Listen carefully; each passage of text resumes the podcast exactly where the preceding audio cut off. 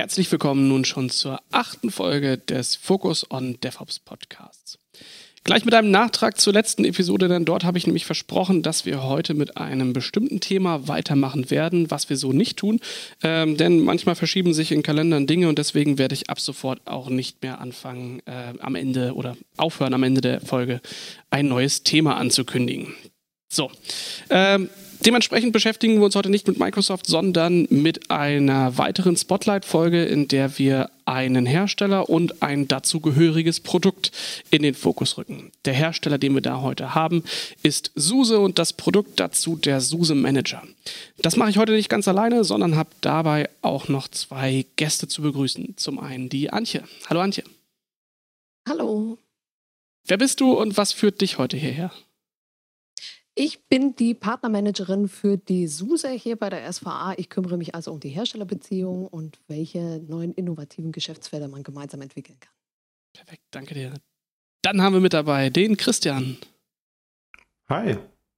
So, du bist ja jetzt schon das zweite Mal mit dabei. Was genau führt dich heute hierher? Nun ja, ich beschäftige mich im virtuellen DevOps und auch im Linux-Team bei uns so ein bisschen um das Thema Systemverwaltung auch nebenher. Habe auch früher selbst jahrelang als Systemadministrator gearbeitet und ja, also kann sagen, der SUSE Manager ist auf jeden Fall ein Tool, das mir in den vergangenen Projekten immer häufiger über den Weg gelaufen ist. Perfekt, also bist du heute unser tiefes technisches Gewissen, damit wir da auch ja nichts vergessen. Na, das hoffe ich doch. Antje, kannst du uns ein bisschen was dazu erzählen? Was ist eigentlich die SUSE und äh, was tun die eigentlich so den ganzen Tag? Ja, also die SUSE, die gibt es tatsächlich schon seit 1992. Das ist, äh, wenn man da mal so zurückrechnet, doch schon eine ganz schön lange Zeit äh, dafür, dass es dann doch so recht kleiner Hersteller noch ist. Ähm, Gegründet wurde das nicht von, Achtung, nicht Konrad Suse, sondern von vier Kollegen in äh, Nürnberg beziehungsweise in Fürth, äh, die sich gedacht haben, jetzt machen wir mal die Gesellschaft für Software- und Systementwicklung. Und da kommt auch der Name SUSE her, also Software- und Systementwicklung. Genau, äh, sie haben also diese erste Enterprise Linux-Distribution äh, Distribution, äh, quasi auf den Markt gebracht und haben das dann äh, das Linux, was es ja schon in äh, vielen privaten Welten gab, und dann auch noch Enterprise Ready gemacht, wie man so schön sagt. Äh, die wurden dann von Novel übernommen, dann ist das Ganze ein bisschen internationaler aufgestellt worden.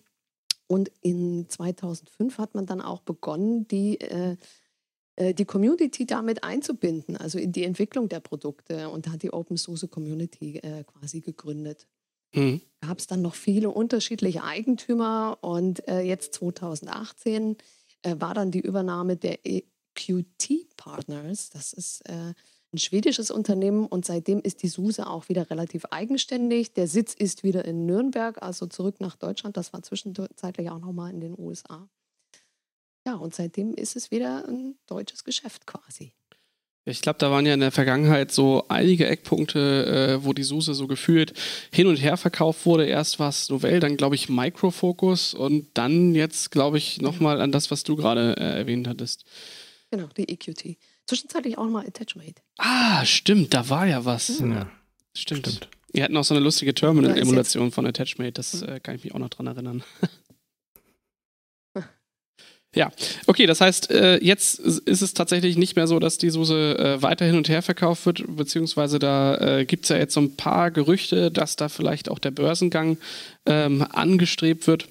Ähm, aber ich glaube dazu, das sind alles noch Dinge, die weit in den Sternen stehen und die die weitere Entwicklung äh, der SUSE erst äh, ja, in den nächsten Jahren zeigen wird, was sich daraus genau entwickelt. Oder weißt du da schon genaueres? Ja, tatsächlich. Also du sagst es richtig, äh, das steht in den Sternen. Und man hat ja jetzt mit der äh, Akquisition von Rancher auch nochmal das Portfolio wesentlich erweitert. Ne? Und da hat man sich auch nochmal ein bisschen breiter aufgestellt. Also gerade wenn es dann auch noch über, äh, um die Kubernetes-Workloads geht. Ne? Also von daher erstmal das Portfolio erweitern und was alles mit dem Unternehmen dann passiert, ja, das werden wir sicherlich erfahren bald. Hm. Ja, hat sich doch durchaus einiges auch in dem, äh, in dem SUSE-Portfolio getan. Also wir haben ja ich glaube, im, äh, die, die zweite Folge, die rauskam, die ging ja in Richtung ähm, Rancher und da hat der Jan uns ja schon erzählt, dass da was ähm, ja, vor sich hin brodelt, dass da was passiert. Aber so richtig konkret konnte er uns das jetzt nicht sagen. Aber ab 1.1. ist es ja tatsächlich so, die SUSE äh, und die Rancher sind jetzt zusammen. Der, die Akquisition ist quasi jetzt vollzogen ähm, und damit sind auch diese Produkte jetzt in das Portfolio der SUSE gewandert. Was natürlich auch ganz interessant ist, denn das äh, baut natürlich das Container-Umfeld der SUSE nochmal auf deutlich stabilere Beine und da ist sicherlich einiges an Veränderungen auch abzusehen. So, heute wollen wir uns ja mit dem SUSE Manager beschäftigen. Christian, was ist denn das überhaupt? Ja, wie der Name vielleicht schon so ein bisschen andeutet, geht es da um Systemverwaltung. Das heißt, ähm, mit dem SUSE Manager kann ich meine Linux-Infrastruktur verwalten. Fokus liegt da jetzt auf Linux-Infrastruktur. Also ist jetzt kein Login, dass ich damit nur meine SUSE-Produkte irgendwie patchen kann. Also ich kann damit auch gerne andere Distributionen patchen. Und das ist so ein bisschen ein Alleinstellungsmerkmal gegenüber anderen Produkten, die es so am Markt gibt, weil da wird ganz gerne mal Login gemacht. Ja. Funktioniert hm. hier aber eben auch mit anderen Systemen. Das heißt, damit kann ich vollumfänglich meine Systeme verwalten, kann mein Patch-Management machen, äh, irgendwie Softwarepakete verteilen, ähm, spare mir so ein bisschen, dass ich alle Pakete auf jedem System selbst runterladen muss und kann auch Config-Management machen, wenn ich das denn möchte. Jetzt ist ja so dieses klassische Systemverwalten und Patch-Management gefühlt so eine Sache, die man ja eh schon lange nicht mehr macht. Oder ist das, äh, sehe ich das falsch? Naja, es kommt natürlich schon drauf an. Also klassische Beraterantwort, it depends, ja. Äh, ich meine, auch wenn es so tolle Dinge wie äh, Wegwerf-Container-Images gibt, die ich automatisiert äh, über meine Pipeline irgendwo äh, aus, ausrolle, das trifft ja zum einen nicht auf jeden Kunden zu und zum anderen ersetzt es das ja auch nicht. Also bloß weil ich jetzt eine Technologie wie beispielsweise Podman oder Docker einsetze, habe ich ja trotzdem Patches, die ich in meinen Images irgendwie bereitstellen muss. Also das das äh, wurde noch nicht wegmodernisiert, zumindest äh, nicht in einem stabilen, nutzbaren Format. Das heißt, zum einen habe ich die Möglichkeit, dort das Installieren von Systemen zu machen und dann äh, halt auch das Verwalten und Patch-Management. Wie, wie stelle ich mir das vor? Also was sind da so die, ähm, die Hauptpunkte, um die man sich so kümmert, wenn man, äh, wenn man das Produkt einsetzt? Also wie du schon gerade angedeutet hast, man kann damit neue Systeme bereitstellen. Das heißt, ganz klassisch, wenn ich noch ähm, viel Bare Metal einsetze, dann kann ich meine Systeme komfortabel aus dem Netzwerk booten lassen. Ja, da kann ich dann eben dank TFTP und DHCP dafür sorgen, dass die Systeme dann direkt quasi aus dem Netz booten und dann das passende Betriebssystem installiert bekommen und dann eben durchkonfiguriert werden und dann sofort zur Verfügung stehen. Oder ähm, wenn wir mal über so Dinge nachdenken wie Container oder virtuelle Maschinen, dann kann man da eben auch dafür sorgen, dass dann beispielsweise auf meiner VMware-Infrastruktur ein Template geklont wird und eine neue VM bereitgestellt und anschließend konfiguriert wird.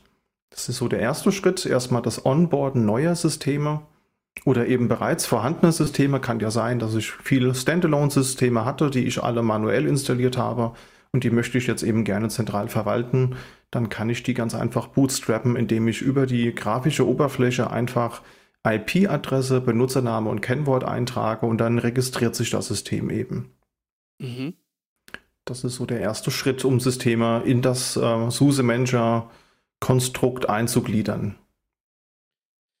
Jetzt hat sich ja da auch bestimmt einiges getan. Also ich kenne den SUSE Manager, da ähm, hat das damals noch auf dem Spacewalk äh, basiert. Das äh, war eigentlich eine ganz schöne Sache, weil dort nicht nur SUSE dran gearbeitet hat, sondern auch die Red Hat, die sich ja aber dann doch im Laufe der Jahre äh, weiter von dem Spacewalk distanziert hat, wodurch äh, wahrscheinlich heute das, das Management von, von vielen Distributoren äh, gar nicht mehr so einfach ist. Äh, also ich erinnere mich so gerade im, ähm, im Kontext von Service-Providern, wo man halt nicht nur irgendwie ein gesetztes Betriebssystem hat, sondern vielleicht auch mehrere für verschiedene Kunden. Da kommt man natürlich schnell hin, dass man sagt, hey, ich möchte jetzt halt nicht nur äh, meine SUSE-Systeme, sondern ich habe vielleicht einen Kunden, der will noch Ubuntu einsetzen, ähm, habe wieder einen, der macht halt Red Hat äh, und der nächste nimmt halt CentOS. Und das war halt damals eine schöne Sache, dass, dass das äh, Spacewalk eben von beiden entwickelt wurde und da halt auch von beiden eben die Möglichkeiten, Systeme zu verwalten, integriert ähm, waren. Jetzt weiß ich halt, dass sich der, der Red Hat-Strang der Dinge ähm, sehr stark davon wegentwickelt hat und da er ähm, ja, sich im Prinzip auf, auf RHEL-basierte Systeme äh, fokussiert.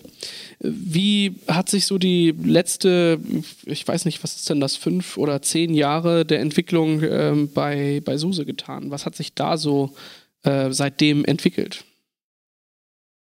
Also den Spacewalk kenne ich auch schon sehr lange. Also den habe ich zu Zeiten von Red Hat Satellite 5.5, glaube ich, kennengelernt. Also das müsste irgendwann so um 2014, 2015 rum gewesen sein. Ähm, da hat sich dann von der Entwicklung immer weniger getan, ist so meine, meine Wahrnehmung. Also ich habe festgestellt, da hat SUSE sehr viel zum Open Source Projekt beigetragen. Also Spacewalk war ja dann die Upstream-Variante von Red Hat Satellite, die sich eben SUSE dann einfach genommen hat und dann ein eigenes Produkt rausgeschnürt hat.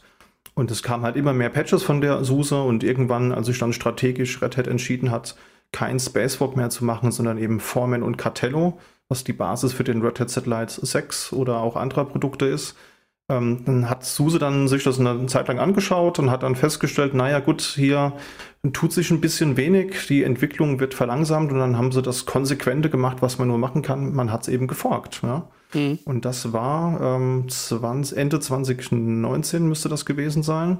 Und dann wurde eben der Uyuni geboren. Ja? Und Uyuni ist eben einfach ein modernerer Spacewalk.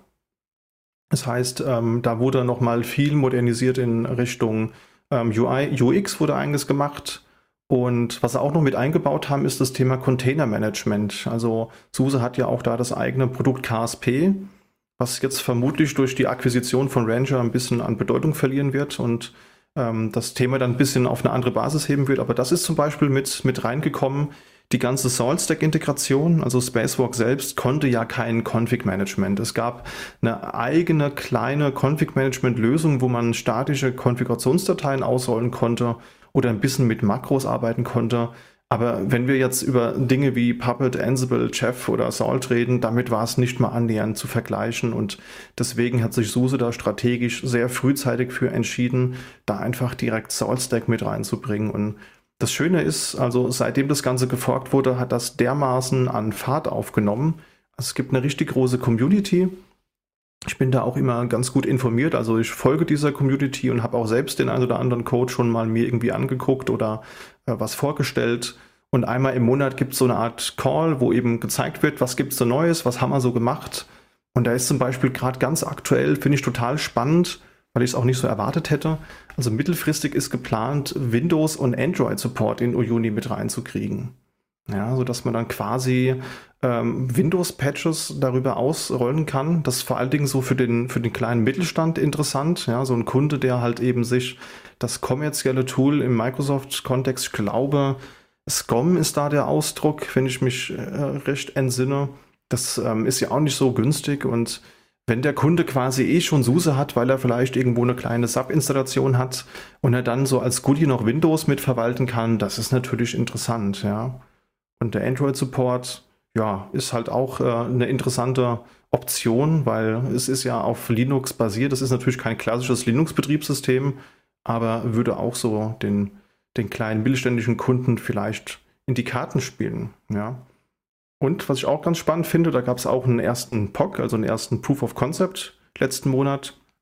Ähm, eine optionale Ansible-Integration ist auch im Moment in der Diskussion. Also SaltStack ähm, setzt SUSE schon seit einigen Jahren konsequent ein, aber ähm, ja, nicht jeder Kunde möchte vielleicht Salt nutzen. Also im Moment, was heißt im Moment, also in den letzten Jahren, hat sich ja schon ähm, gezeigt, dass Ansible einen de facto Standard genießt und die Kunden möchte man natürlich auch ermöglichen, das zu nutzen. Also äh, Salt kann zwar trotzdem Ansible-Code ausführen, kleiner Fun-Fact, wer das noch nicht wusste. Salt Ansible Gate einfach mal äh, bei Google oder GitHub eingeben. Da gibt es ein Add-on, das quasi dann Ansible über Salt ausführt. Aber da ist so eine, so eine richtige feste Integration für Ansible gerade in der Diskussion. Und ich glaube, das wäre echt ein äh, tolles Feature, das eben auch nochmal das Produkt ein bisschen interessanter machen könnte beim Kunden. Antje, wie sieht das für dich aus? Also wir haben ja jetzt die, die technische Brille auf, ähm, ähm, wobei du dann ja wahrscheinlich deutlich mehr äh, mit den Kunden dann zu tun hast oder auch äh, mit dem Hersteller selbst. Ähm, ist das so, dass, dass äh, der SUSE-Manager da jetzt so eine, äh, ich sag mal, so eine neue Generation ist und dass das jetzt alles deutlich mehr angefragt wird? Oder ähm, siehst du, dass das Systemmanagement doch eher in den Hintergrund gerät? Wie ist da deine Perspektive drauf? Also tatsächlich stellen wir schon fest, dass die Installationen, die werden ja immer größer. Ja, also äh, man hat dann äh, nicht mehr nur, wie habe ich es mal letztes gehört, man hat nicht mehr nur Haustiere, sondern man hat einen Zoo. und das dann zu managen, das ist dann natürlich äh, eine echt große Herausforderung. Also ein schönes Beispiel, du hast 300 Server, auf 100 Servern soll dieses Package, auf 200 Servern soll ein anderes Package laufen. Das macht man halt mal nicht so nebenher. Ja, also hm. wenn, wenn man von solchen großen Installationen redet, glaube ich, ist das dann äh, irgendwie schon, schon gang und gäbe, dass man da so ein äh, Systems Management da hinten laufen hat, ja, oder Configuration Management auch. Und äh, ja, also das sehen wir sehr, sehr häufig, weil es die, die äh, Landschaften immer größer werden. Ne? Die Anforderungen werden auch immer höher. Und äh, das auch alles auf dem aktuellen Stand zu halten, ist, glaube ich, eine der größten Herausforderungen, die man da hat. Also jetzt nicht das Neue aufsetzen und so weiter, also das Health-Check äh, oder ein Reporting da zu ziehen. Ja, das, das wird einfach immer zu den viel, viel größeren Aufgaben auch für die Admins. Und von daher ist das schon echt gefragt, das hm. Thema. Und Fun Fact, als äh, Christian gerade erzählt hat, dass äh, jetzt bald Windows äh, supported wird. Andersrum ist das übrigens nicht mehr so. Also beim SCCM seit der neuesten, äh, letzten Version 1902. Vorher war Linux supported, ist jetzt nicht mehr. Ach, das ist ja spannend. Also, das ist ein amüsanter Wechsel. Ja. ja. Das ist echt spannend, weil ich kann mich daran erinnern, als äh, ich als Admin in meiner ersten Firma unterwegs war, da hatte ich nämlich hitzige Diskussionen zu genau diesem Thema. Da wollte ich nämlich eben ein System Management Tool platzieren und äh, mein damaliger Windows-Admin-Kollege, der meinte dann, ja, aber wieso, SCOM kann das doch, da müssen wir doch jetzt nicht noch extra investieren. Interessant. Ich glaube, man kann eh alle paar Jahre äh, wieder hingehen und seine Meinung, die man zu Herstellern und Produkten hat, äh, mal grundlegend überdenken und da halt ähm, nochmal drauf gucken. Ja? Also ich äh, sehe das gerade mit der Wahl meines Notebooks. Da war ich vielleicht in den letzten Jahren äh, eher festgefahren oder äh, so dieses, dieser Klassiker, mit dem ich auch groß geworden bin. Dieses ähm, entweder bist du in der Linux- und Open-Source-Welt der Dinge ähm, oder äh, du bist halt Microsoft-Jünger. Ähm, und auch da hat sich halt einfach massiv viel, viel getan getan, weswegen ich auch meine eigene Stellung zu den einzelnen Produkten mittlerweile über den Haufen schmeißen kann. Ich glaube, das ist, ist halt auch hier so. Also klar hängt da noch irgendwie der Name SUSE dran. Und klar ähm, heißt das Ding SUSE Manager, so wie es auch irgendwie vorher schon hieß. Aber ähm, wenn man halt anguckt, was sich da unter der Haube tatsächlich verändert und was da vielleicht auch Neues dazu kommt, macht es halt schon Sinn, regelmäßig die Dinge ähm, neu zu beleuchten.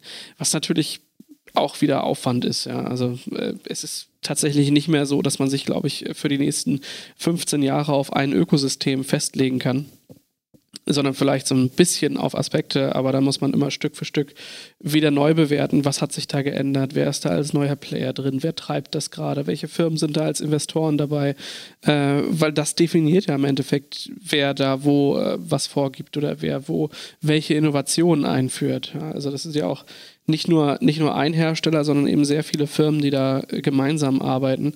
Ähm, und das sieht man ja auch hier jetzt wieder, ja. Also auch die, die Akquisition äh, von so einer Rancher ist jetzt alles andere als ein kleines Ding und wird äh, sicherlich dafür sorgen, dass sich grundlegender, äh, grundlegend der Umgang mit Systemen nochmal deutlich verändern wird. Das hat zwar vorher schon mit dem KSP angefangen, aber ich glaube, da ist die Verbreitung von so einem Rancher nochmal eine ganz andere Nummer im Vergleich. Ne?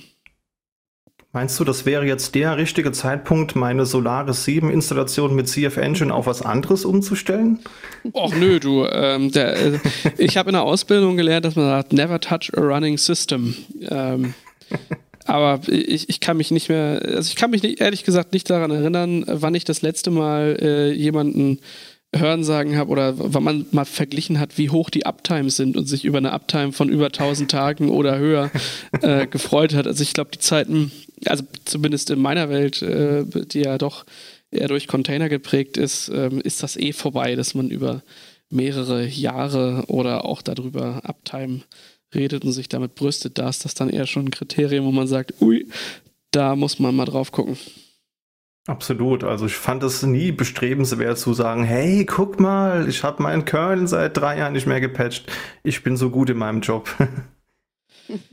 Ja, ich, ich glaube, wir haben ja auch gelernt, dass, äh, dass, dass da halt in der Software wirklich nichts für die, für die Ewigkeit geschaffen ist und dass äh, egal wie groß der, ähm, der Hersteller ist, man sich immer Gedanken machen muss, äh, was da so für, für auch ausnutzbare Lücken halt mit drin sind. Also ich glaube, ähm, heute ist kaum noch jemand unterwegs, der sagt, diesem Hersteller vertraue ich absolut und 100 Prozent und ähm, unterstelle dem, dass der nie auch nur ansatzweise einen Fehler macht. Also ich glaube, auch das ist eine Erwartungshaltung ähm, eine deutliche Änderung im Vergleich zu dem, was äh, vielleicht noch, äh, weiß nicht, 2010 oder so relevant war. So, jetzt hast du gesagt, ähm, Ansible ist da jetzt mit drin. Das heißt, auch da eine äh, ne, ne deutliche Öffnung ähm, in, ja, in Bezug auf das, äh, auf das Red Hat-Ökosystem. Wie ist denn das? Also wie, wie oft triffst du, Christian, tatsächlich auf gemischte Umgebungen, wo du sagst, hier, das ist jetzt äh, ein Kunde, der hat äh, SUSE und Red Hat im Einsatz und äh, betreibt da tatsächlich dann mit, dem, mit einem System Management ähm, mehrere Distributionen. Passiert das? Ja, also kurze Ergänzung noch, es ist noch nicht offiziell mit drin, sondern es ist ein, ist ein POC, aber äh, dieser Salt Ansible Gate Funktion, die wurde auf der letzten SuseCon angekündigt. Ähm, also ja, das, äh, das trifft man, habe ich durchaus schon, schon gesehen, weil also gerade beim konservativen deutschen Kunden ist SAP auch häufig das ähm, das treibende Thema. Ja, also die meisten Kunden sagen halt, ja, ich würde jetzt gerne oder ich muss jetzt eben SAP HANA betreiben. SAP HANA läuft halt eben nur auf Linux. Äh, da hat man die Wahl zwischen Rot und Grün, also zwischen Red Hat und SUSE.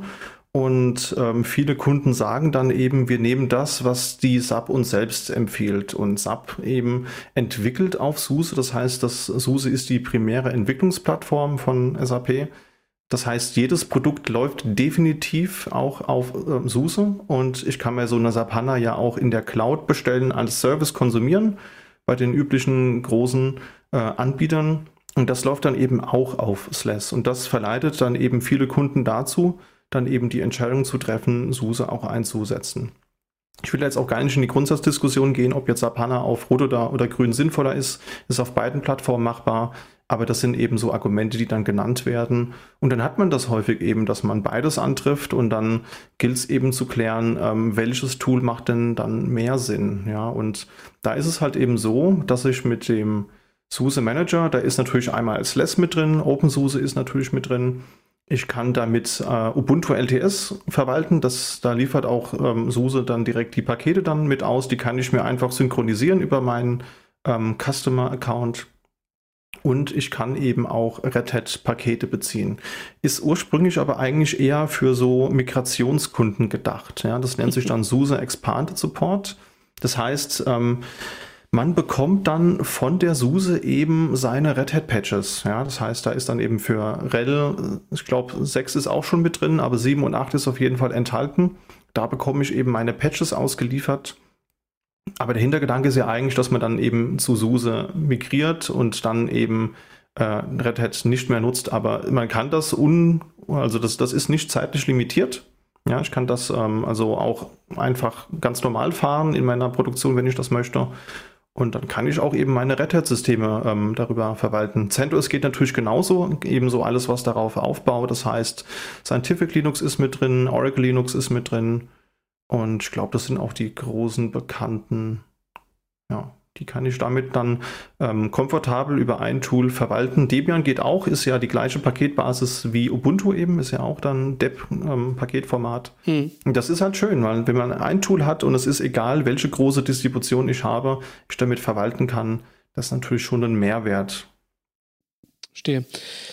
Und dann jetzt äh, tatsächlich auch noch Windows und ähm, eher so Android-Devices damit rein. Äh, was verspricht man sich davon? Also äh, ich kann mir das gar nicht vorstellen. Was macht man dann damit? Pflegt man damit seine Pakete oder geht es da um Mobile Device Management oder in welche Richtung geht das?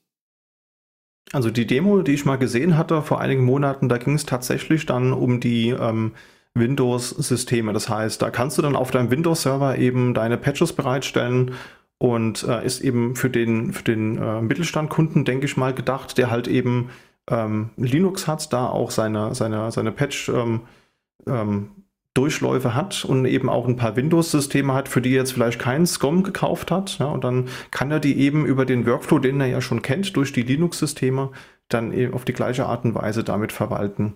Für die Android-Systeme, ähm, da habe ich jetzt auch noch keinen konkreten äh, Use Case oder noch, noch keine Demo gesehen. Aber ich denke mal, das wird so ein bisschen in die Richtung gehen, dass man sagt, naja, jetzt hat der Kunde halt eben auch Windows, hat gemerkt, das kann er damit verwalten. Und dann könnte er vielleicht auch irgendwann sagen, dass er da seine Mobile Devices damit ähm, pflegen kann. Das könnte ich mir vorstellen, dass das in die Richtung geht, aber da gibt es aktuell noch zu wenig Detailinfos. Hm. Jetzt ist natürlich immer so eine Sache, so, so ein Henne-Ei-Problem. Entweder hat man viele Server oder äh, also irgendwann braucht man vielleicht so ein System. Was ist so deine Erfahrung, wo du sagen würdest, ähm, ab welcher Größe lohnt sich so ein System Management? Ähm, und wann macht man das dann überhaupt? Sind das 20 Systeme, sind das 200 oder fängt das erst bei 2000 an? Also ich bin ja ein extrem fauler Mensch, wie ihr vielleicht wisst. Das heißt, wenn ich mehr als drei Systeme patchen sollte, da habe ich so gar keine Lust drauf, mich äh, irgendwie per SSH auf dem Server anzumelden, zu gucken, welche Patches sind das. Dann muss ich die runterladen. Das ist alles, nee, da denke ich mir, das muss schöner gehen. Also ich persönlich bin der Meinung, selbst wenn man nur fünf Systeme hat, wird so ein Patch-Management eigentlich schon Sinn machen. Ob man dann direkt dann eine Lizenz dafür beziehungsweise eine Subscription erwirbt für den SUSE Manager, das ist eine andere Diskussion, die man führen kann. Man kann das ja auch als kostenloses OUni-Tool einfach nutzen. Das ist ja die Upstream-Variante. Das heißt, alles, was im SUSE Manager landet, das wird eben vorab im OUni-Projekt entwickelt. Und das kann ich ganz einfach unverbindlich äh, nutzen. Ja, also da, das ist Open Source, das gibt es auf GitHub. Das kann ich mir einfach runterladen und fertig. Ja, und ähm, das wäre halt ein Ansatz, dass man da halt schon mal guckt, dass man sich das Tool dann eben anschaut und also alles, was mehr als fünf Systeme ist, würde ich schon sagen, kann man eigentlich echt in so ein Tool mal ähm, einkippen, weil es macht den Arbeitsalltag als Admin viel einfacher. Ja, man sieht auf einen Blick, wie viele Systeme habe ich, wo sind welche kritischen Patches, also sind sie kritisch, sind sie weniger kritisch. Diese Unterscheidung, die hat man ja vielleicht schon mal gehört, dass es eben Bugfixes gibt, neue Features oder eben Security Fixes. Und dann sehe ich quasi auf einen Blick, was äh, Phase ist und das ist halt schon äh, deutlich komfortabler, als sich einzuloggen und dann einen Zyperlist-Patch oder was auch immer einzugeben. Das kann man so eleganter haben. Hm.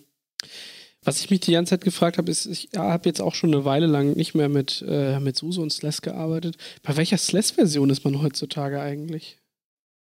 Aktuell ist SLES 15 SP2 und jetzt gerade ähm, hat die Public Beta für SLES 15 SP3 und OpenSUSE 15.3 äh, begonnen. Ja, das heißt, man erkennt es am Versionsnamen vielleicht so ein bisschen, dass die ja äh, zeitgleich entwickelt werden. Und da gab es auch eine, eine Bestrebung, ähm, Close the Gap hieß das, glaube ich, wenn ich es richtig in Erinnerung habe, dass man quasi OpenSUSE und äh, SUSE Linux Enterprise so ein bisschen näher zusammenführt, indem man den gleichen Bildprozess nutzt.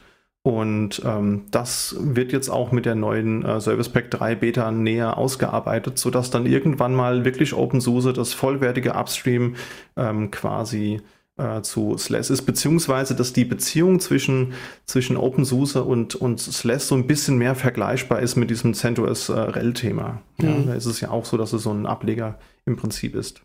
Ich erinnere mich, dass es da irgendwann mit, mit Leap, glaube ich, auch losging, dass da aktuellere oder ich sag mal frischere Distributionen auch gebaut werden sollten.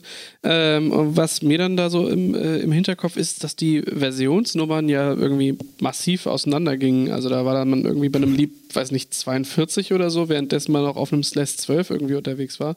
Vielleicht mhm. würfel ich das auch nur durcheinander, weil ich die 42 so gerne mag, aber ähm, das, äh, das war so, oder? Ja, ja. Also ähm, man hat die Versionsnummern angeglichen, um halt zu zeigen, dass jetzt hier die Entwicklung näher beisammen liegt. Also OpenSUSE 42 war im Prinzip so das Pendant zu, ähm, zu SLES 12, ist völlig richtig. Mhm. Und ähm, die nächste Version nach SLES 12 war dann SLES 15. 13 und 14 hat man ausgelassen, weil das als Unglückszahlen äh, gelten. Also 13 ist ja so die allgemeine Unglückszahl. Und ich glaube, die 14 ist im asiatischen Raum noch hundertmal schlimmer als die 13. Und dann hat man sich gesagt, gesagt, nee, also komm, dann machen wir halt 15 und dann hat man eh versucht, die Projekte näher zusammenzurücken und dann hat man halt gesagt, das heißt OpenSUSE Leap 15. Also Leap ist quasi das Modell, ähm, das ganz klassisch in Service Packs eben ähm, neue Patches freigegeben werden und die Entwicklung stattfindet. Und das äh, Gegenteil dazu ist, hast du vielleicht auch schon mal gehört, OpenSUSE Tumbleweed. Mhm, ja, stimmt. Das ist quasi Rolling Release. Und das ist dann für den Entwickler, für den Power-User, der halt immer Bleeding Edge, Latest, Greatest haben will, der nimmt dann halt Tumbleweed. Ja, ist schon abgefahren. Also, also OpenSUSE, denke ich, findet man schon nochmal ähm, häufiger. Die anderen beiden, das ist, also Leap und Tumbleweed sind mir bisher gar nicht äh, begegnet, außer dass ich jedes Mal äh, an so eine Amazon-Kinderserie äh, denke, äh, wenn ich Tumbleweed höre. Aber das ist äh, eine ganz andere Geschichte. Ja, aber es ist doch schön, ja. dass es da, dass es da näher ähm, aneinander ging. Antje, wenn du das mal aus deiner Perspektive betrachtest, äh, gibt es, also äh, ab wann fängt dann da eigentlich so, so eine sinnvolle Installation an oder äh, braucht man das für fünf Systeme überhaupt? Ja, das, äh, das ist wieder die Beraterantwort. Ja, es kommt drauf an. Ich kann das immer mal wiederholen. Also, äh, ja, es ist, äh, ich, ich würde sagen, sobald das Business kritisch wird, ja, auch äh, sollte man sich das gut überlegen, äh, ob man sich da nicht doch lieber mit einem äh, mit so einem Managementsystem behelfen sollte, äh, dass man da äh, auch den Überblick bewahrt und äh, auch relativ zeitnah sehen kann, wenn es irgendwo hakt. Also von daher äh, ich, ich bin da ja auch wie Christian, ne? Also wenn ich was automatisieren kann, dann bin ich da mit dabei. Ja? Jetzt bin ich zwar nicht so in der Technik da unterwegs, aber mir würde das ähnlich gehen. Ja? Wenn ich äh, mir Zeit spare, das für fünf Server zu machen, äh, dann, dann fände ich das eine gute Sache. Ne? Wenn das Ganze noch businesskritisch ist, dann würde ich mir das noch viel eher überlegen, ja? dass das automatisiert ist und überwacht wird. Macht schon und das Sinn. Schöne ist ja, das eine schließt das andere ja nicht aus. Also was man auch machen kann, das wissen einige nicht, ähm, es ist vollkommen supported, seine OpenSUSE Leap Installation, die man hat, in eine vollwertige SLES-Installation zu konvertieren. Da gibt es ein Skript zu, da gibt es einen supporteden Upgrade-Pfad und dann wird dann beispielsweise aus meinem Leap 15.2 wird dann halt ein SLES 15 SP2 und dann habe ich natürlich einen vollwertigen Support-Anspruch auch bei der SUSE. Und würdest du das als Berater tatsächlich empfehlen, dass man das macht? Also ich habe es selbst noch, noch nicht gemacht, muss ich ganz ehrlich sagen, aber dadurch, dass der Entwicklungsprozess zwischen OpenSUSE Leap und SLE eben immer mehr zusammenwächst, ist es in Anführungsstrichen ja mehr oder weniger nur das äh, Branding, was sich eben ändert. Also die, die gemeinsame Codebase, die ist wirklich außerordentlich groß und es gibt da eigentlich gar nicht mehr so viel Anpassungen, die da on, on top nochmal spezifisch sind. Also ich habe gerade neulich mir eine Schulungsumgebung aufgebaut ähm, und habe dann auch echt einen Bug in OpenSUSE gefunden, der auch so eins zu eins in SLE drin war. Also das ist ja auch das, was, was CentOS sich ja auch immer so auf die Fahne geschrieben hat, so wir sind bugkompatibel. Ja, also müsste man mal testen, aber ich sag mal so, wenn ich einen, einen ähm, Automatismus habe, der mir das System from scratch sauber genauso aufbaut, eben weil ich beispielsweise ein Tool wie SaltStack einsetze oder Ansible oder einfach eine sehr gute Dokumentation geschrieben habe, dann würde ich es vermutlich eher mit einer Neuinstallation wagen. Aber ja, wenn es dieses Tool gibt und es beworben wird, dass es funktioniert und supported ist, warum nicht mal ausprobieren? Ja, also äh, ich meine, dass es geht äh, und dass das vielleicht dann den, äh, äh, den Spieltrieb so ein bisschen fordert, verstehe ich. Ich bin aber auch eher so aus diesem Lager, ähm, wo man sagt, hey, wenn so ein System über, weiß ich nicht, ein, zwei, drei oder fünf Jahre irgendwie weiter ähm, entwickelt wird, dann vielleicht noch einen Distributionswechsel äh, oder also zumindest einen, einen Major-Upgrade oder sowas, da würde ich schon sagen, nee, mache ich nicht. Also ich bin ja. dann eher, dass ich sage, hey komm, lass mal, lass mal eher die Automatisierung anstreben, damit das nicht mehr so ein Pain ist, ähm, so ein System eben neu zu installieren oder dass man sich halt, also ich kenne halt noch Zeiten, oder halt auch äh, Firmen, da hat man sich, also da hat man sich ganz genau überlegt, ob man einen Reboot macht, weil man Angst hatte, dass die Kiste halt nicht mehr hochkommt. Ja? Ähm, ja. Also ich hoffe mal, dass die Zeiten halt vorbei sind. Äh, das hat natürlich besonders immer bei, bei so Major äh, Upgrades äh, war das immer ein Riesenthema, wenn sich Treiberversionsstände äh, gewechselt haben, dass man da halt echt Bange hatte, äh, dass gerade dann die Hardware irgendwie neu hochkommt. Ich weiß noch, das, das war immer, immer so, wenn du, wenn du so einen Server, also so, so einen tatsächlichen Hardware-Server dann rebootet hast, Äh, das dauert ja mittlerweile so lange, bis die wieder hochkommen. Das waren so immer so zwischen drei und fünf Minuten. Und ich fand, das war immer genau genug Zeit, dass man sich Sorgen gemacht hat, dass die Kiste halt nicht wieder hochkommt. Und dieses Gefühl allein, ähm, das äh, weiß ich nicht, das, das, das fühlt sich halt nicht gut an. Und dann guckt man, ah, wo ist denn die Management-Konsole? Hm, jetzt doch mal das Passwort suchen, nochmal auf Nummer sicher gehen. Und in den meisten Fällen ist die Kiste dann halt gerade so, ah, okay, jetzt Bootprozess und dann kam der Ping auch schon wieder zurück. Aber äh, ich erinnere mich noch daran, dass also gerade so bei Systemen, wo es echt schwer reproduzierbar ist, war, was da so passiert ist, das wird ja mit den Jahren auch nicht einfacher. Und da bin ich dann ehrlich, äh, ich mag dann doch eher eine, eine Neuinstallation viel, viel lieber. Äh, ich denke, je häufiger man das macht, desto mehr Routine hat man da drin und da halt vielleicht auch in Automatisierung investiert, was man ja heute wahrscheinlich eh braucht. Also ich glaube, die Zeiten von äh, weiß ich nicht, Admins, die sich um eine Handvoll Systeme kümmern, die ist eh vorbei. Äh, und dass man dabei dann auch noch die Zeit hat, äh, jeden Server einzeln zu streicheln, das äh, ist, glaube ich, auch nur noch in in äußerst seltenen Fällen ähm, tatsächlich anzutreffen. Zumindest in meiner Umgebung ist das so. Da gehen die Zahlen an Systemen halt deutlich nach oben. Wenn wir dann halt Richtung Container gucken, dann sind es halt nicht, äh, nicht ein paar hundert, sondern eher ein paar tausend ganz schnell. Und da will man eigentlich so ein Managementsystem haben. Auch aus, aus Ausfallsicherheit, glaube ich, ist das so ein, so ein Thema. Ja, also äh, klar äh, äh habe ich halt die Paketquellen irgendwie online immer da, aber äh, wenn ich jetzt irgendwie an so einem Außenstandort bin oder sage, hier, komm, ich habe jetzt mal so eine Fabrik oder äh, tatsächlich auch mal nicht so eine stabile Internetverbindung und ich meine, wir sind hier in einem deutschen Podcast. Wir wissen alle, dass das Netz in Deutschland ähm, nur dann richtig gut ist, wenn man halt teuer Geld bezahlt und selbst dann hat man manchmal echt Bandbreitenprobleme äh, oder halt auch mal Ausfälle. Und da ist es dann. sagen, auch mit Geld. Ja, ja, ja.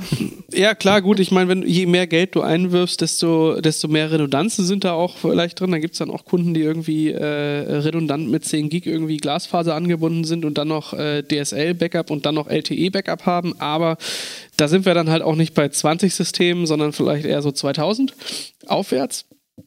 Und da brauchst du das dann eh allein, äh, weil du dir den Traffic halt sparen willst. Aber auch so für kleinere Kunden denke ich mir halt, äh, man möchte schon irgendwie in der Lage sein, seine Systeme managen und auch neu installieren zu können, äh, wenn man halt irgendwie mal kein Internet hat oder so. Oder halt vielleicht da auch Bandbreite sparen möchte.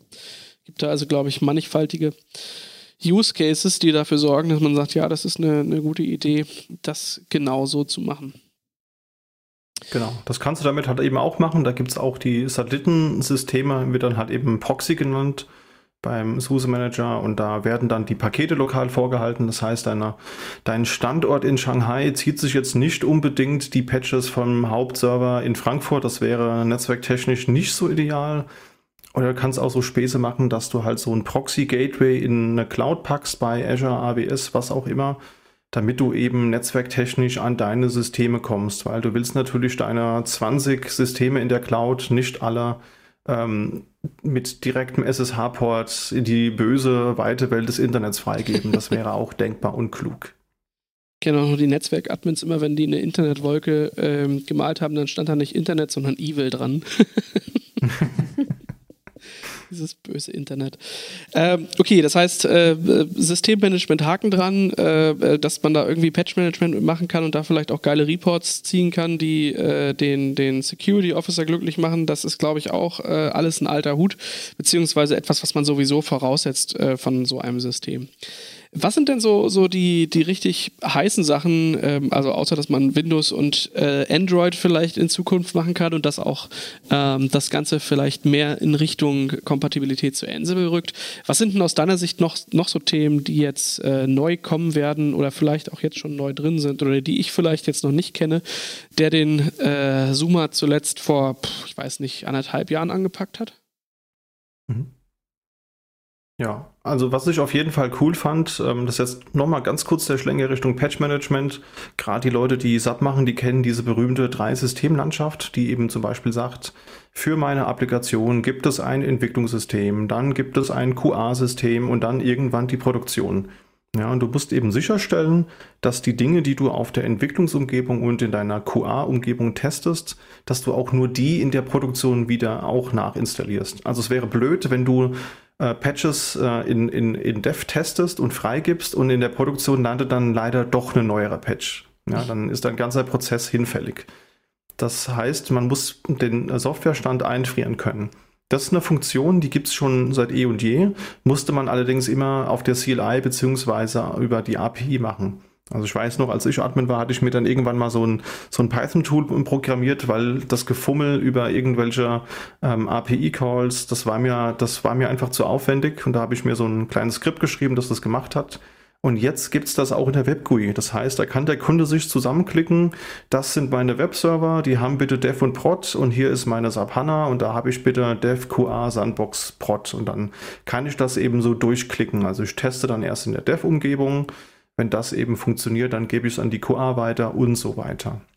Das war für mich in der Hinsicht ein Highlight, weil ja, also das war bisher halt nicht so komfortabel gelöst und da gab es dann jetzt endlich eine GUI dazu und das finden auch die Kunden total toll, weil das geht halt einfacher als so ein API-Call sich zurecht zu, zu zimmern.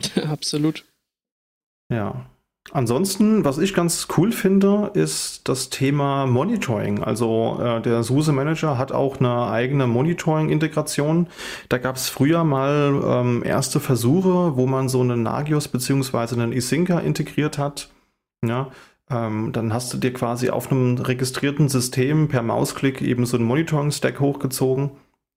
Und da hat man jetzt eben dann festgestellt, dass das prinzipiell ganz nett ist, aber dass vielleicht mit Nagios das Tooling nicht so die beste Wahl möglicherweise war. Also äh, Isinga 1 wurde ja auch eingestellt ähm, vor zwei Jahren, Ende des, des Jahres. Und Isinga 2 hat man sich nicht angeguckt, aber man hat sich Prometheus und Grafana angeguckt. Und das sind ja Tools, also gerade du dürftest die kennen. Ja. Aus dem Container-Kontext ist ja Prometheus nicht mehr wegzudenken. Ja, also für die, die es nicht kennen, das ist so eine, so eine zeitreihen Datenbank, wo ich quasi so Key-Value-Pairs einfach mit einem Zeitstempel versehe. Und das kann ich halt nutzen, um äh, zu gucken, wie meine Applikation sich verhält, wie sie sich in der Vergangenheit verhalten hat. Ich kann so ein bisschen ähm, ja, Kapazitätsplanung machen, weil ich zum Beispiel sehe, aufgrund dessen, dass die Daten der letzten Jahre gespeichert wurden, da kann ich mir vielleicht einen Trend ablesen. Ja, also das ist auf jeden Fall ein viel gefragtes Tool. Kubernetes nutzt das ja auch ähm, exzessiv. Und Grafana ist so quasi das, äh, wie, wie hat neulich mal jemand gesagt, dass das ähm, die GUI dazu, mit der du beim Manager auf dicke Hose machen kannst. ja, das ja, macht also schon das, was her, ja. Ja, das ist halt so ein schickes Dashboard, ist in HTML5 geschrieben, äh, nimmt diese Metriken von verschiedenen Datenquellen, also Prometheus wird unterstützt, aber auch eine InfluxDB und andere Quellen. Und dann habe ich halt so ein schickes, geiles Dashboard, das ich an so einen großen Monitor werfen kann oder auch auf dem Tablet nutzen kann. Und dann kann ich da hin und her wischen, rein und raus zoomen und kann mir auch meine meine Graphen, Tabellen und was auch immer kann ich mir zusammenklicken. Also ich muss dann mir nicht selbst so ein Datenbank-Query irgendwie in so ein Skript packen, sondern das tippe ich da ein über einen Editor und dann kommt da so ein schickes Bild bei raus.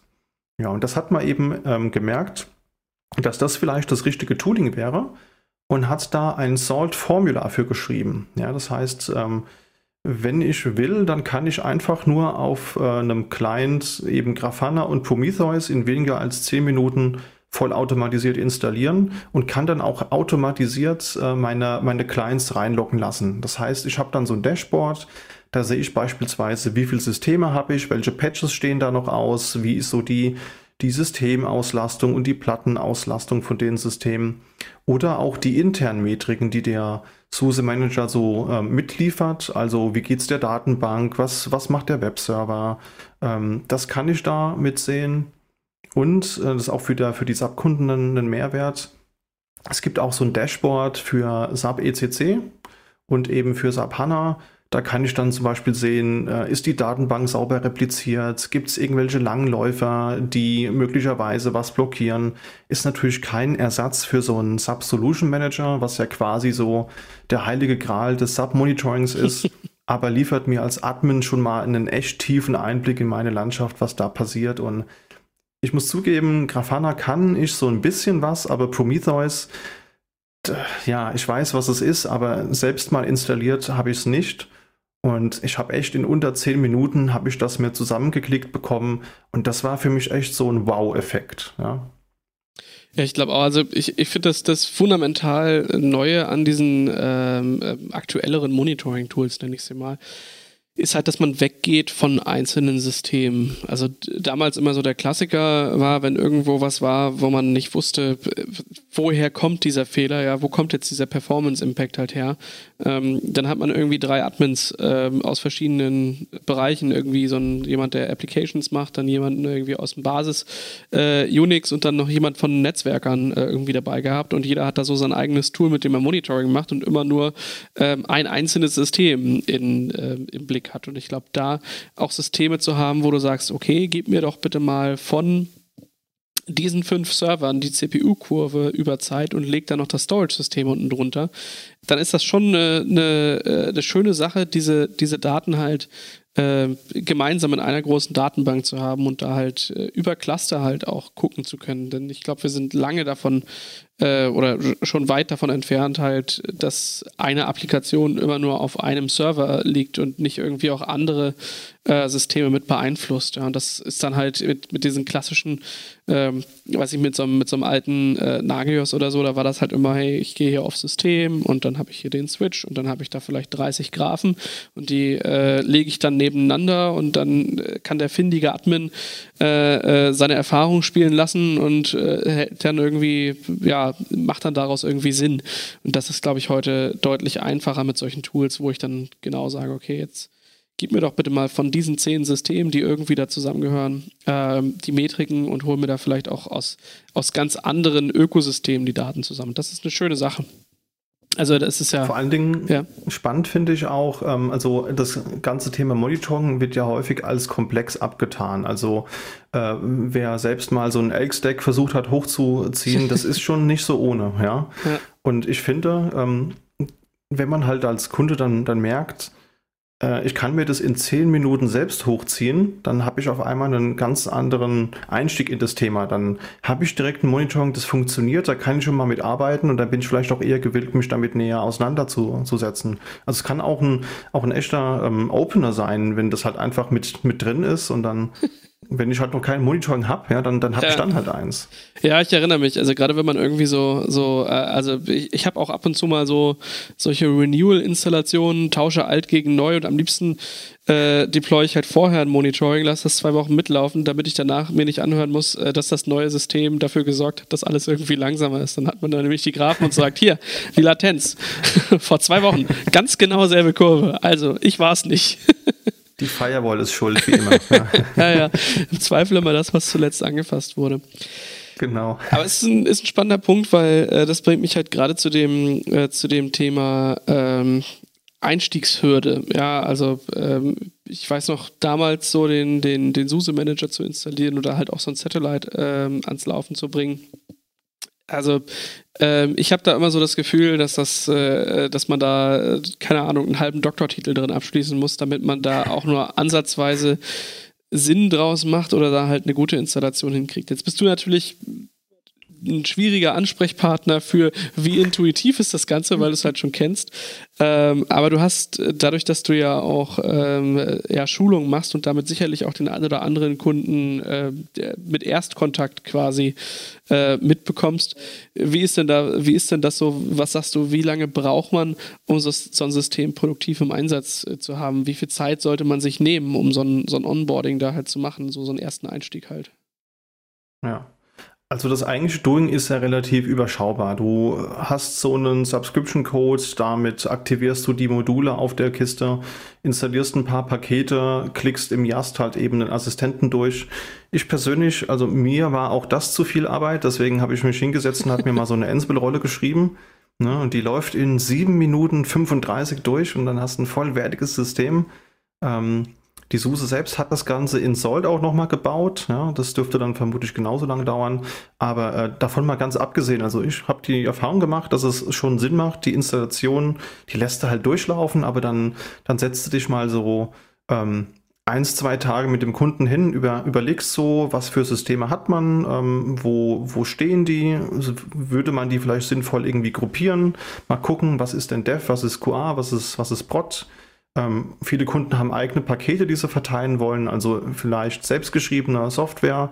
Manche haben auch ähm, einfach Backup-Agents von Dollar-Hersteller, die sie halt ausrollen wollen. Also ist man so mit zwei Tagen ein bisschen Onboarding und äh, gucken, dass man so die ersten Schritte mal irgendwie wie zeigt, das macht auf jeden Fall Sinn. Absolut. Antje, was würdest du sagen? Also äh, jetzt ist ja äh, durchaus auch die, äh, also klar, wir haben jetzt den, den neuen SUSE-Manager, da ist einiges Neues drin, auch mit Uyuni ähm, und Rancher. Hast du das Gefühl, dass diese Welten auch näher aneinander wachsen? Also dass jetzt äh, auch mehr aus der Containerwelt in diese äh, klassische Welt übergeht? Oder wird vielleicht eins davon weniger und das andere davon größer? Was ist so dein aktueller Eindruck? Ist verschmilzt. Ja, will ich fast sagen. Also äh, man merkt schon, dass das Thema immer mehr aufkommt. Ja? Also Enrico, du weißt selbst, wir haben immer öfter miteinander zu tun. Ja, ja stimmt. Mit so einem Rancher-Kit. Und äh, da, da sind halt äh, wirklich äh, sehr, sehr viele Kunden, die sich das gerade ganz genau anschauen. Und na klar, es, es gibt immer noch äh, auch diese in Anführungsstrichen alte Welt. Ne? Und das, das verschmilzt, immer, verschmilzt immer mehr. Und da muss man auch immer schauen, ähm, dass man äh, die Kunden da auch äh, richtig hin berät, was, was für sie jetzt der richtige Weg ist. Ja, und äh, da gibt es aber viele, die, die schon sehr, sehr viel ausprobieren und äh, sich da auch äh, neuere Sachen anschauen, was man da so alles tun kann. Heißt das, wir werden wahrscheinlich auch in fünf Jahren sowas wie eine Sapana in Containern sehen? Hm. Interessant. ich bin auch gespannt. Also ich glaube, da geht schon ein bisschen was in die Richtung, dass sich da halt was entwickelt. Ähm, mal gucken, ob es fünf Jahre sind oder ob es früher an den Markt kommt oder verworfen wird. Bin ich echt gespannt, was sich da halt auch so tut. Klar, äh, Container sind halt so ein, ein eins der Hauptthemen, die bei DevOps irgendwie nicht wegzudenken sind. Trotzdem bleiben halt die klassischen Systeme und ähm, auch wenn wir über Konzepte wie Serverless reden, dann bedeutet das ja jetzt nicht, dass man keine Server mehr hat, sondern dass man sich gedanklich weiter von denen entfernt und sagt, komm, wir abstrahieren das jetzt mal und wir äh, machen jetzt, dass das alles automatisierbarer wird, was dann vielleicht auch hierfür spricht. Ja, also wir gehen nicht mehr hin und streicheln jeden Server einzeln und äh, beglücken den dann Stück für oder Stück für Stück die Liste von Systemen mit Patches, sondern automatisieren das weg und haben dann ein großes Management und dann ähm, hat man vielleicht auch wieder die Zeit, sich um, um so Themen wie Container ähm, zu kümmern äh, oder halt ganz neue Ökosysteme für sich zu erschließen.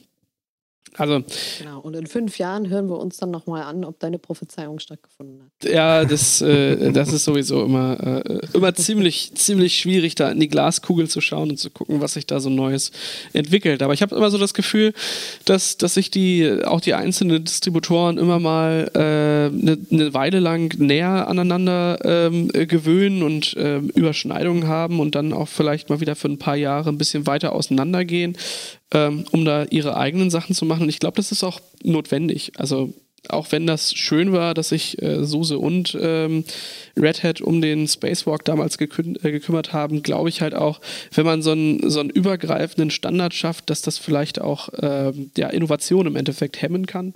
Äh, deswegen vielleicht auch ganz gut, dass beide jetzt äh, da ähm, ihre eigenen Ökosysteme geschaffen haben und da halt auch mal Altes verworfen und Neues angefangen haben. Das ist ja gerade bei dem äh, Prometheus und Grafana äh, ein sehr aktueller Monitoring-Stack, der da im Einsatz ist. Ähm, und auch, dass jetzt hier ähm, die SUSE zwar in, äh, sehr stark in Richtung Salt geht, aber auch sagt, okay, ähm, wir haben jetzt auch keine Angst davor, ähm, so ein paar Red Hat-Systeme zu verwalten und auch sowas wie Ansible äh, wenigstens mal ins Auge zu fassen. Also auch da sind so diese, diese, äh, diese Gräben, glaube ich, gar nicht mehr so tief, äh, wie man das vielleicht denkt, äh, wo man immer nur von einem entweder dies oder das reden kann, sondern vielleicht eher gucken muss, wie sieht denn eigentlich das Gesamtökosystem aus? Und ich glaube, das ist auch etwas, was man sich als Hersteller wahrscheinlich gar nicht mehr so richtig leisten kann, weil es keine geschlossenen Ökosysteme mehr gibt, sondern man hat halt die verschiedenen Dinge. Man hat halt irgendwie seine Mail-Server und man hat seine äh, ja, Mobile-Devices, die sind auch nicht alle nur von einem Hersteller.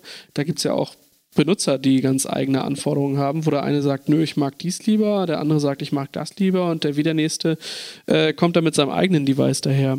Also ich glaube, diese Diversität äh, zieht sich überall in der IT durch, dass es eben verschiedene Ökosysteme sind und dass äh, das Hauptargument für so ein Managementsystem kann dann ja eigentlich nur sein, wir haben eine möglichst breite Anbindung an alles, was es da halt gibt, ähm, um möglichst alle Aspekte eines IT-Systems oder einer IT-Landschaft irgendwie verwalten zu können. Und daraus, glaube ich, entsteht dann viel mehr äh, oder viel größerer Mehrwert, als zu sagen, komm, wir haben hier dieses eine Ökosystem, das beherrschen wir bis ins Letzte, dafür aber die anderen 20, die der Kunde halt hat, nicht.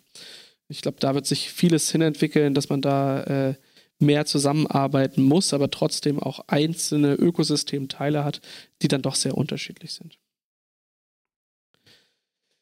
Ja, super. Also äh, ich glaube, das war ein ganz, ganz äh, ähm, guter Abriss dessen, was wir da so äh, im SUSE Manager haben. Ähm, sehr viel über Systemmanagement, was vielleicht heute nicht mehr äh, oder trotzdem noch notwendig ist, auch wenn wir vielleicht über deutlich neuere Technologien reden.